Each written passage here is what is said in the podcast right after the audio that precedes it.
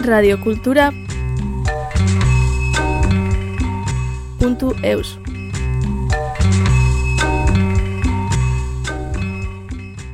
Baitan da Tito Ager zizelkari senpertajaren azken proiektuaren izena. Obra hauek gure baitan ditugun gauzak adierazten dituzte. Senpereko lajeko kulturgunean errezibitu gaitu Titok bere lan berrien ezagutarazteko eta sortze prozesua azaltzeko.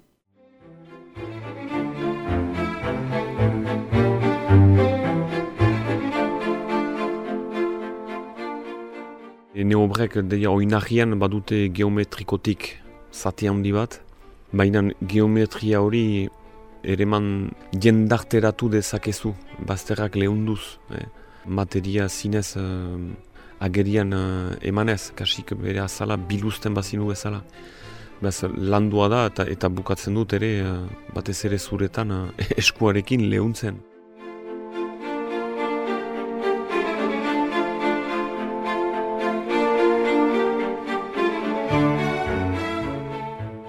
Egunon, Tito Ager, zizelkaria, eta behaz hemen uh, errezibitzen zaituztet, senpereko lageko kulturgunean, ezen uh, baitan uh, izenburupeko erakusketa handi bat egin dut, uh, antolatzen dudan, eta egun bat pasa obra bildu ditut hor, landutako gune batean, efen, estenografia landuta, eta horra, beraz, uh, arpe zilo batean gira eta nire lanek oiartzun berezi bat atxematen dute gune honetan eta elgarren artean ere mintzo dira horrak.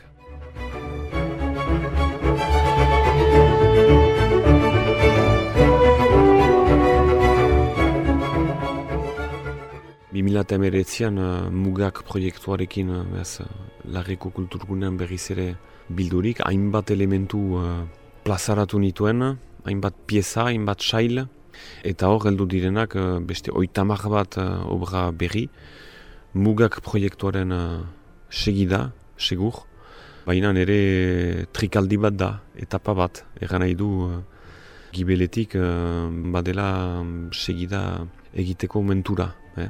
Dira sukaldari baten gisat, hainbat kasola sugainan ditudanak, eta batzu sutik ateatzeko pres dira, kozinatuak dielakoan, eta beste batzu ba, doidoia eman berria ditut sugainean beraz. Gerorik ere izanen da.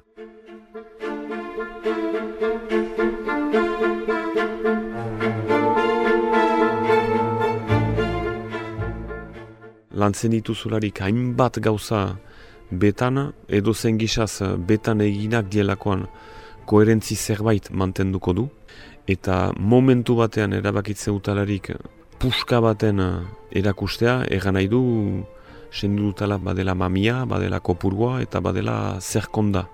Gero, pamp egiten dut. Baina badira ono beste kasola batzu sugainean.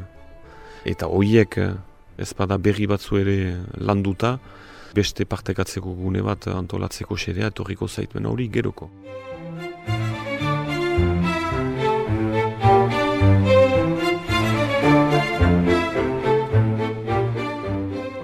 Mugak proiektua zen gehiago mugaren barnean sartzia eta hor baitan da ez bakarrik mugaren barnean, mugaren baitan sartzia bainan baitan erabiltzen da justuki bizidunaren barnera goazelarik edo zerbaiten barnean girelarik zerbait hori bizi da zenta hortako dugu gaiten baitan.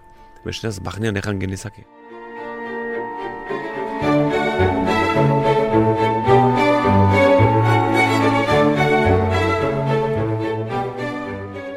gehiago da, estetika mailan, bai zur, bai burdin, bai harri, baitan sartzen gira, bizi delako ekaiak direlakoan, baina ere sartzen gira, lanketa berezi baten karietarat, ene ganatu behititut uh, mitologiako hainbat pertsonai, estetika horrek eraman hau gehiago mitologia horretaz urbiltzea.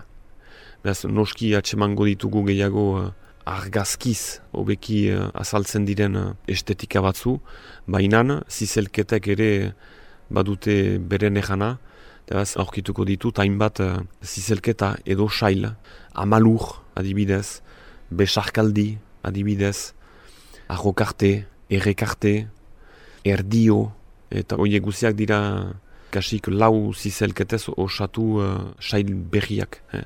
Hora, behaz, bileka ere bada bai estetik aldetik, baina ororen buru uh, beti lanaren jarraipena besterik ez da.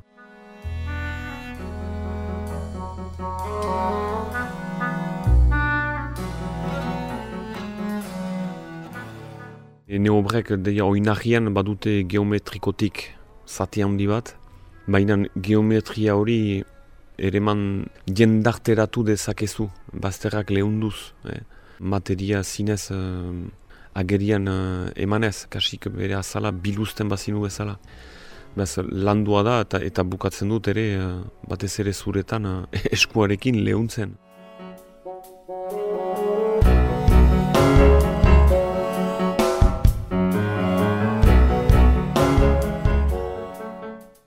Azken eskuarekin eman ukitu horrek du egiten materia edertzen duzula, espirituaren ere murat eramateko.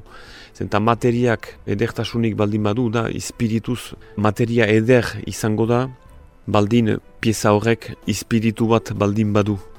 Horrek du egiten gero lehundu, lehundu eta lehundu, eta helzen zira beste irakorketa mota batetarat. Beti ere materiaren edo ekaiaren errespetuz, baina noinagizko geometria lana eta errana izen mezua ororen budu espiritu runtz, eh, beraz baitara iristean uh, lortzen aldut. Eta hori uh, parte katzea, erran nahi du, hainbat gako ustea jendeak uh, bere gisara prezia dezan, baina alere gako zonbait ustea.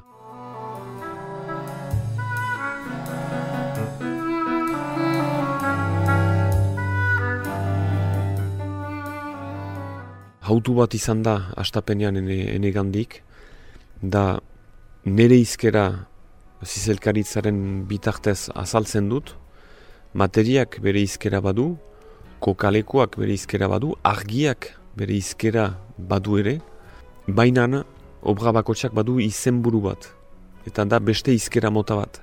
Eta hitz horretan, eta nire burua mugatu dut, hitz batetara. Obra baten eh, izenburua beti hitz bat da. Beraz, ematen dut gako bat, edo bi, edo hiru, baina ematen dut bat, eta aldi berean ikuslier uh, mota ezberdinek ben kontua atxemateute, eta ez diet ere uh, aztalik bihurtzen, libreki irakurri nahi dute nahi.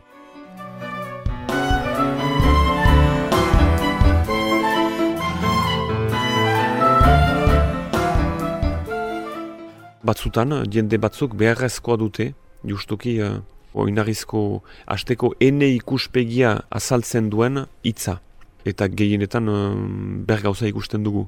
O, irringarria da gero aurrekin, aurrekin edo topatzen dute uh, Euskaraz edo frantsesez baina izenburua ikusi gabe, baina atxematen dute, ez, pieza abstrakto bat izan ikan ere, eran nahi du, leitzen dutela.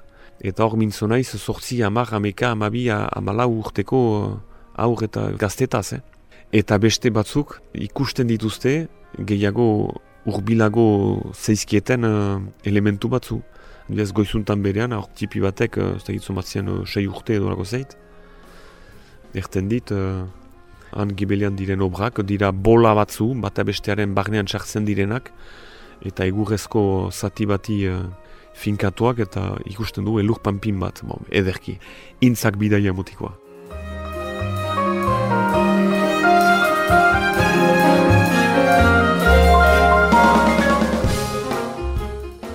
Biziki importanta da. Estetika bat plantan ematea, egan nahi du eh, estetika hori adierazten duten bektore ezberdinak berdituzula bat konduan hartu eta bi landu.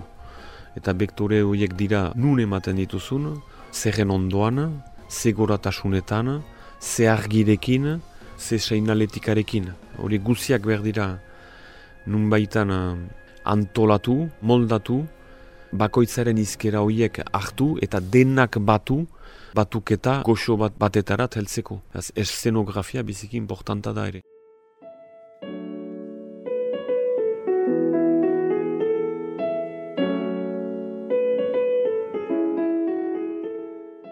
Baitan proiektua eta mm, lantzen hasi nintzalaik, e, nintzan zerotik abiatu, osean erren bezala, baina baziren e, irudi batzu ikusten dituenak, mezu batzu pasarazi nahi nituenak, eta horretarako proposatu nion uh, Jean Lavigne, lagun bati, argazkilaria den bati, e, nahi nuke zurekin eta sarako lezetat joan, zenta handik pensu dut uh, jaliko dutala nahiko mami, gero senpereko erakusketaren uh, elikatzeko.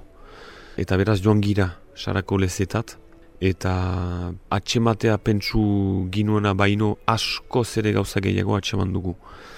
Eta murgildu naiz hor, edo e, ez da murgildu naiz sartu beste mundu batean, baina egiaztatu dut, egiaztatu dut, jadanik nire lanean presente den hari garrantzitsu bat.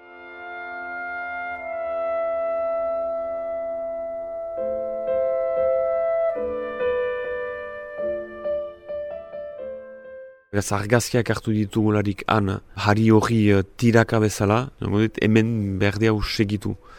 Eta hori egin dugu. Eh? Eta hainbat uh, personai uh, deskubritu izan ditugu, horiek bestaldi baten zartutziko ditugunak, baina senpererat unat ekarri ditut bizpalau, eta formatu handiko argazkitan, zenta ba, ite dute alere irumetra eta irudogoi gora, eta biziki ongi uh, ustartzen dira ondoan diren beste uh, obra handisago batzuekin. Hora, gero ikusleerek uh, erten didate eta idutzen zait uh, funtzionatzen duela.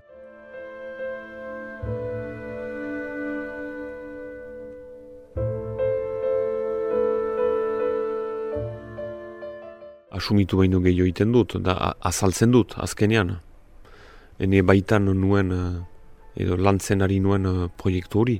Eta ez zira helmugarat uh, heltzen, helmuga baldin bada, hain aski urrundik partitzen ez baldin bazira. Badu amabosto goi bat urte lanean hain izala, eta bide hori, netzat egituratzailea delakoan, bide hori zedarritzeko beharra senditzen dut.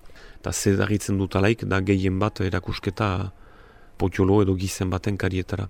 Nahiago dut hartu uh, bi hiru edo lau urtetaik baldin bada ere, hartu partekatzeko momentu bat elikatua, sustraitua eta mamitua dena, ezin ez eta lau uh, moldearin txagoan. Horren uh, hautua egin dut. Eta pentsu dut giz horretan segituko dutan.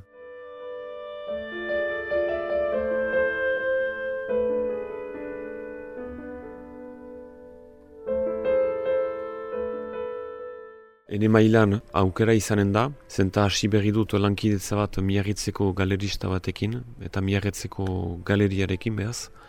Bat jadanik nire lana parte handiz ordezkatzen du, defenditzen ere du.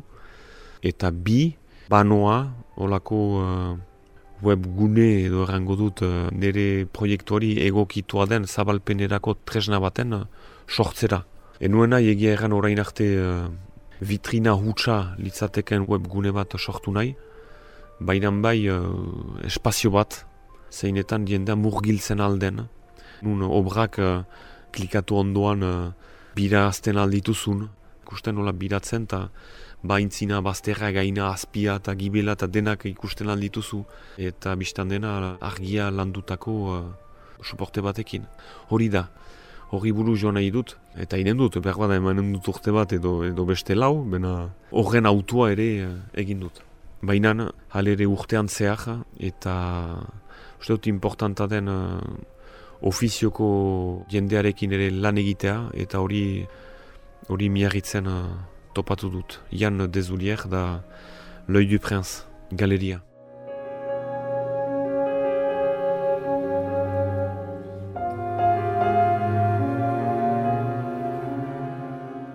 Ariketa hoain egin dut um, asko zere harinagoa, zenta hor da partekatze hutsa. Ustut, duela urteak, erabaki nuelarik hori behar nuela erakusketek buruz uh, joan, orduan bai zen uh, osoki biluztearen uh, sensazioa, eh? bertigi handi bat uh, sortzen du, eh? ez dakizu jendeak nola hartuko duen, uh, baina urte batzu pasa ditut horren uh, asumitzen eta prest izaten uh, jenderen begirataz. Horra behaz hor, uh, hau uh, beste trikaldi bat da, eta beste etorriko da behantago, eta urte guzian norbaitek uh, nahi balimadu beste bide puxka batekin enekin edo zen izaz elgar atxemateko aukera izanen dugu eta eta ikusiko.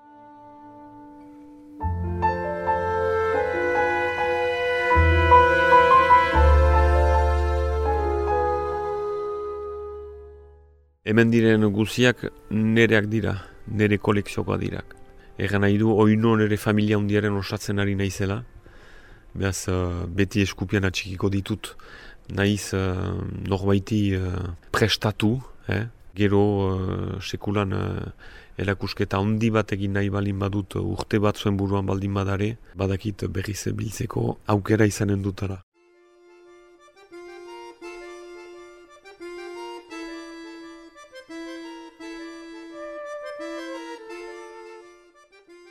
Radio Cultura.